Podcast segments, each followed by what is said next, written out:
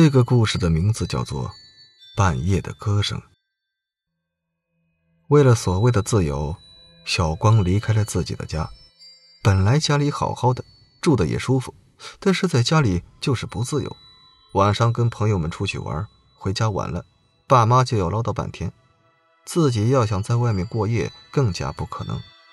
只要自己还在外面，爸妈的电话就一个接着一个的打过来，问自己为什么还不要回家呀？小光不胜其烦，终于决定自己一个人搬出来住。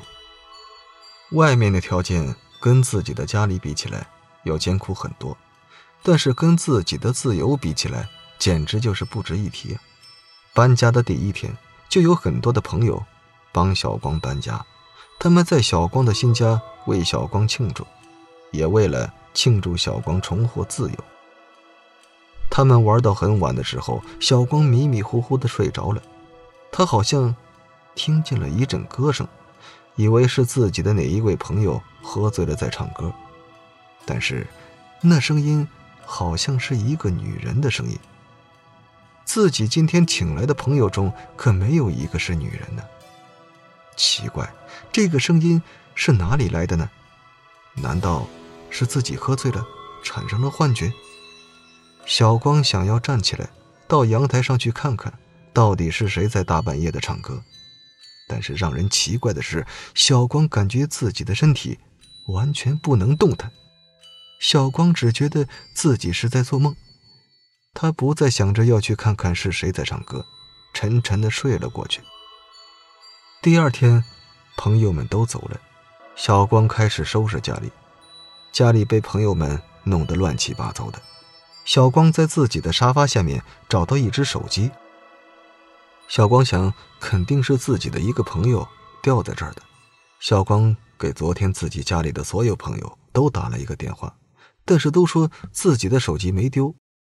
小光纳闷了，那这只手机是哪儿来的呢？小光打开手机，已经没电了，还好是苹果的手机，自己有数据线。他将手机充上电以后，手机不到一会儿就打开了。手机居然没有锁，小光很容易就打开了手机。现在手机没有锁的人还真是少了。看来这个人要是就是没有什么秘密，要么就是一个不太会使用的中年人。他打开手机的通讯录，想找到这个手机的主人，将手机还给他。但是通讯录里……什么都没有，手机就像是一个新手机，没有人用过一样。不会是谁送给自己的新手机吧？后来想想又不可能啊，怎么会有人送自己手机呢？小光将手机的相册打开，里面有几张女孩子的照片。女孩看上去非常的可爱，年纪不大，但是身材看上去非常的好。是一个人见人爱的萝莉，小光想，这可能就是手机的主人吧，长得倒是很可爱。要是自己找到这个手机的主人，就能认识这个可爱的女孩了，说不定还能来一场惊天动地的爱情。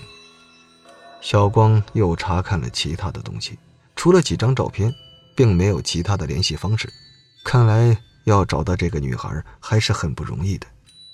小光无奈的摇摇头，这也许是上一个租客留下的，忘记带走了吧。小光没有放在心上。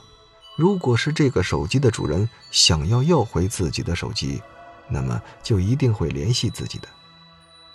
晚上，小光洗漱以后，躺在床上，很快就睡着了。今天打扫自己的房子，让小光觉得非常的累。迷迷糊糊中，他又听见。有个人在唱歌，是谁在晚上的时候练歌呢？不怕打扰别人的休息吗？小光站起来，向着阳台走过去。那个声音似乎在自己的楼下。小光向着楼下看去，只看见一个女鬼的脑袋挂在阳台上，不断的唱着那首歌。原来，这个歌声就是这个女鬼唱出来的。小光尖叫一声，从床上坐了起来。原来这一切都只是一场梦。小光大口大口的喘着粗气，梦里的女鬼虽然没有看清楚，但是那诡异的场景足够将小光吓得半死。小光看看四周，没有发现什么异样的地方。小光稳定了一下自己的情绪，继续睡觉。自己需要一个好的睡眠，才能保证明天的工作效率。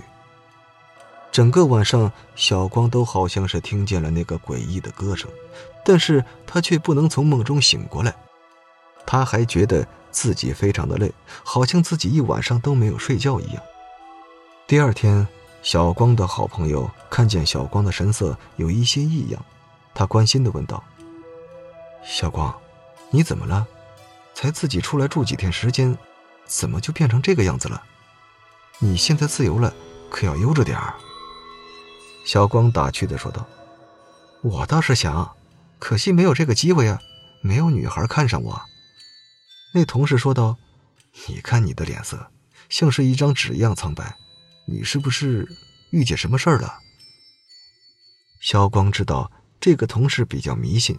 但是小光不太相信这些，于是小光说道：“没有，放心吧，可能就是没有休息好的原因。”同事拉着小光：“你的家里有没有多出什么东西啊？”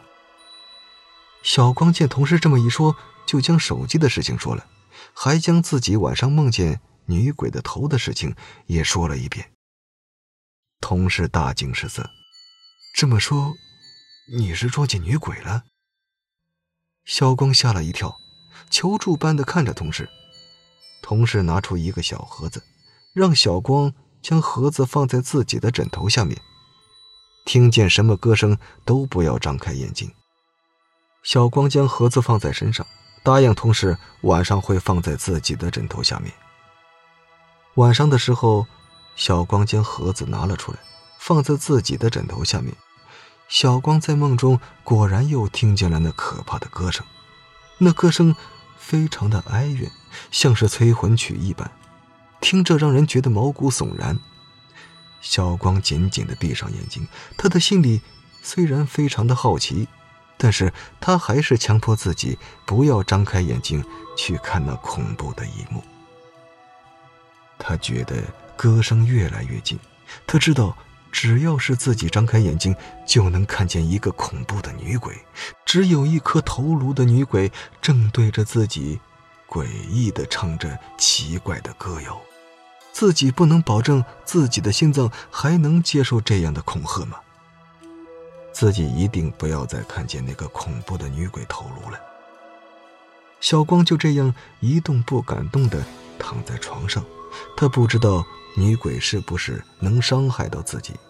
他很害怕，从来没有这样的害怕过。小光感觉那个女鬼已经到了自己的身边，准备随时将自己咬死。正在这时候，他感觉一个东西从自己的枕头下钻了出来，接着他听见了女鬼凄厉的叫声。不久以后，后面异常的安静。难道？是女鬼被自己枕头下面的东西制服了，自己现在就安全了。小光还是不敢张开眼睛，他就这样思绪复杂的等到了天亮。他发现，在自己的床边有一滩恶臭难闻的液体，他连忙掏出盒子，盒子还是像昨天一样，一点变化都没有。小光将盒子还给了同事。他不知道昨天晚上到底发生了什么，只是那次以后，他再也没有听见恐怖的歌声了。好了，这个故事讲到这就结束了，感谢您的收听，我是主播刘凯。